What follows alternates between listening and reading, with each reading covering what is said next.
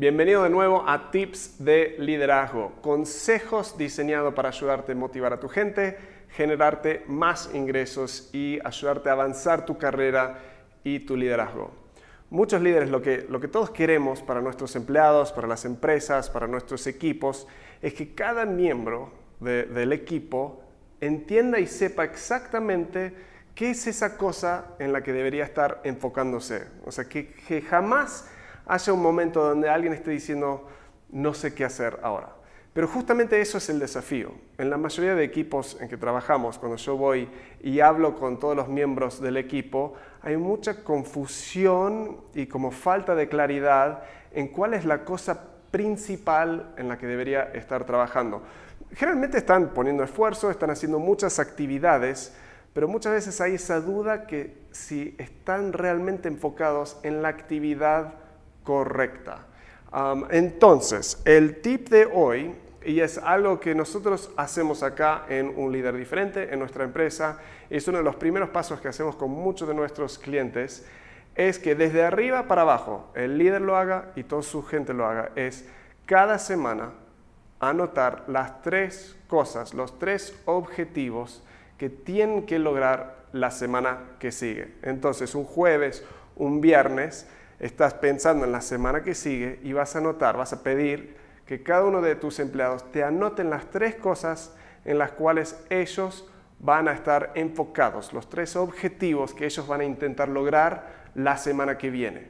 En el caos del día a día, en, en toda la tormenta de actividades, estas tres cosas siempre tienen que estar firmes. O sea, cuando están eh, confundidos en qué hacer, tienen una nota de tres cosas que tienen que hacer.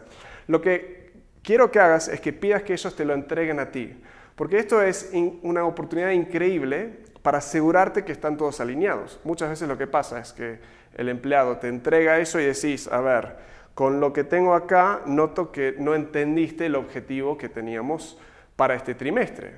Esto de nuevo, un lado aparte, digamos, te, esfuerza tener que crear objetivos muy claros, porque todos estos como subobjetivos de tu gente tienen que estar alineados con el objetivo de este trimestre o de este mes, dependiendo cómo es que lo calculas. Entonces, es una oportunidad para chequear que todos entendieron hacia dónde vamos, por qué vamos ahí y cuáles sus contribuciones específicos para lograr esa meta. Entonces, cada semana vas a pedir, antes de que termine la semana, dame tus tres objetivos para la semana que viene.